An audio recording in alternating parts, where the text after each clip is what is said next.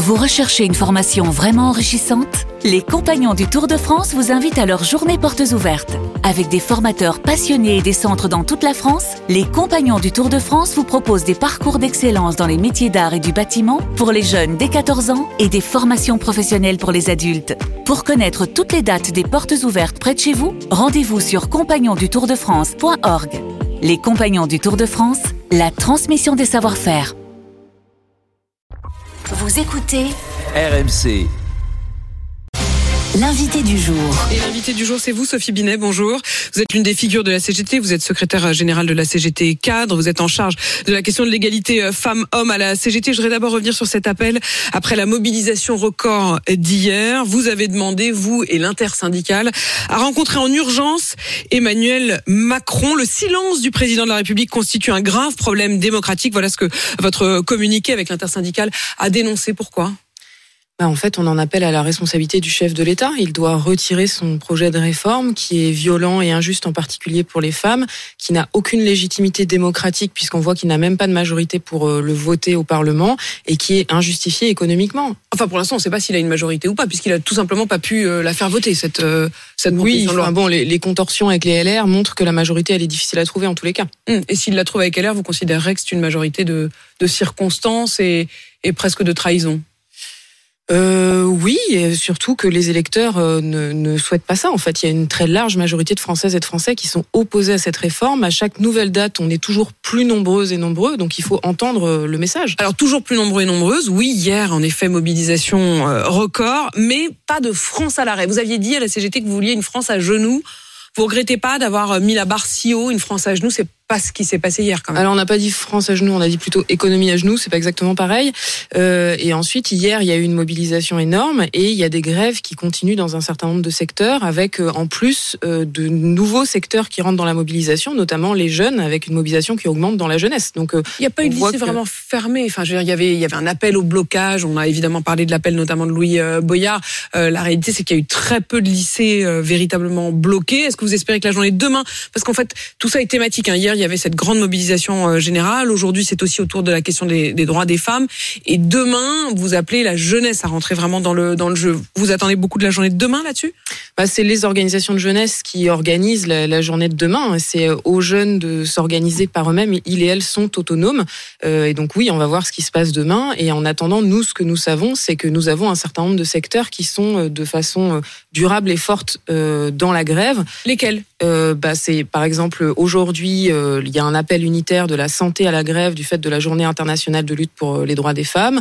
Euh, c'est euh, les cheminots, c'est l'énergie, les raffineries, le secteur des transports au sens large, dans un certain nombre de ministères aussi, le ministère des Finances, dans les, les, dans la les Poste, services publics la Poste, les services publics, avec des grèves qui s'amplifient. On, on- vous disiez à l'instant et vous évoquiez la question de la des raffineries. Dans une trentaine de minutes, à votre place, il y aura le sénateur LR Stéphane Le, Le Rudulier. C'est une information RMC. Il a décidé de déposer une proposition de loi pour limiter à trois jours euh, la possibilité de grève dans les raffineries et jamais plus d'une journée par semaine. Qu'est-ce que vous lui euh, qu'est-ce que vous lui dites euh, sur cette proposition là Non, mais c'est un hors sujet en fait. C'est à chaque fois qu'on ne veut pas entendre euh, les Françaises, les Français, les salariés, les grévistes, euh, on met sur le devant de la scène la question du service minimum.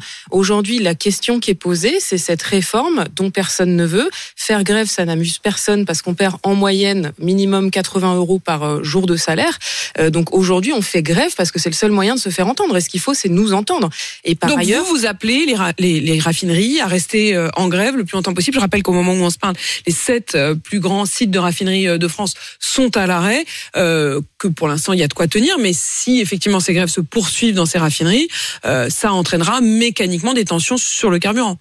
On appelle tous les salariés à faire grève en fait, quel que soit leur euh, secteur, parce que ce qui est important, c'est de dire que on, on ne gagnera pas par des grèves par procuration. Ce qui est important, c'est que chacune et chacun, à son niveau, se mobilise. Il y a des endroits où c'est des grèves de 24 heures, il y a des endroits où c'est des grèves d'une heure à chaque prise de poste, par exemple, pour désorganiser la, la production. Il y a des endroits où juste on arrête de faire des heures supplémentaires et que ça désorganise en profondeur le travail. Donc il y a une diversité de modes d'action qui permet à chacune et chacun de C'est ça ce que dit Philippe Martinez quand il dit on peut aller plus loin dans les diversifications de, de modes d'action, c'est-à-dire que maintenant pas forcément une grève reconductible à l'ancienne. bah, c'est ça en fait. Le, la mobilisation, elle se construit par en bas. De toute manière, c'est les salariés. Nous appelons les salariés à se réunir en assemblée générale, à discuter avec leurs collègues pour discuter des meilleurs modes de mobilisation et à choisir les modes de mobilisation qui leur conviennent le mieux. Sophie Binet, je voudrais qu'Alexandre puisse prendre part au débat. Il nous appelle de Vouvray. Bonjour euh, Alexandre. Alexandre, vous êtes chauffeur, chauffeur routier, vous, vous soutenez euh, la, la, mobilisation. Jusqu'à quel point est-ce qu'il faut euh, faire grève partout ou est-ce qu'au contraire il faut limiter ce droit de grève, notamment dans les raffineries? Alors, euh, bah écoutez, moi c'est très simple. Euh, moi je suis, euh, je soutiens la grève parce qu'elle est justifiée. Mhm. Mais par contre, euh, j'en ai un petit peu, j'en ai, par contre, je suis contre cette proposition de loi parce que la grève en France, c'est écrit dans la Constitution. C'est quelque chose, la grève, c'est quelque chose de précieux parce qu'il faut savoir que dans tous les pays, on n'a pas le droit de faire grève. Bien sûr. Par contre, moi j'en ai marre, et je vous dis bien, j'en ai marre parce que à cause de syndicats comme la Force ouvrière et la CGT qui font grève pour tout et pour rien, on risque de bafouer ce droit de grève qui est si précieux et qu'on a et qu'on a lutté euh, dans l'histoire de France qui a été euh, euh, a été une grande avancée pour, pour nous. Mais le problème, à cause de toujours brandir les drapeaux rouges et de faire une grève pour tout et pour rien, surtout avec la SNCF, et ben à la fin, on vient plus crédible. Ah bah Alexandre, Alexandre, vous avez Sophie Binet euh, face à vous qui est secrétaire générale euh, justement de la CGT cadre. Euh, Sophie Binet, qu'est-ce que vous répondez à Alexandre? Il vous reproche en quelque sorte de banaliser le droit de grève.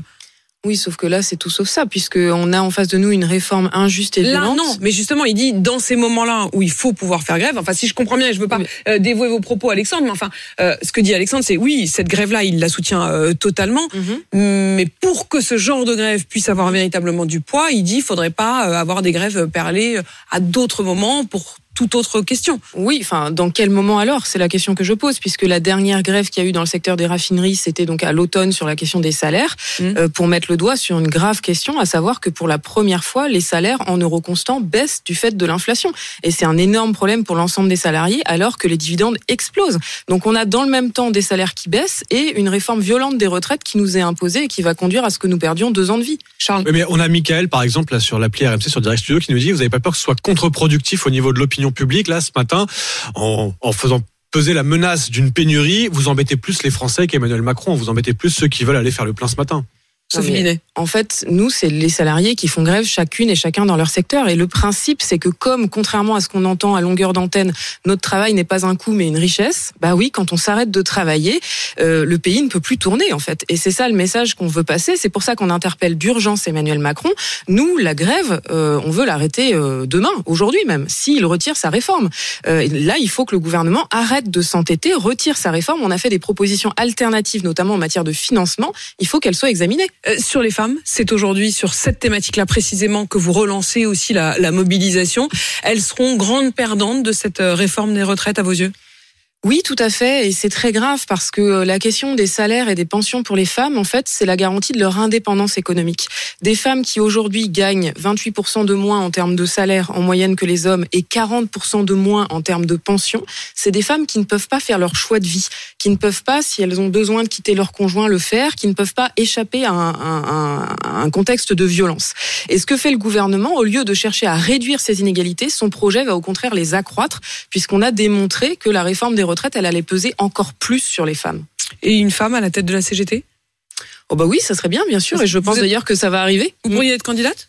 Non, pas du tout. Ça se passe pas ça comme ça. Ça vous intéresse pas de diriger euh, la CGT Parfois, c'est aussi aux femmes de de prendre en quelque sorte le, pouvoir. Oui, mais il y a d'autres euh, candidates déjà. Et puis je dirige la CGT des cadres, c'est bien.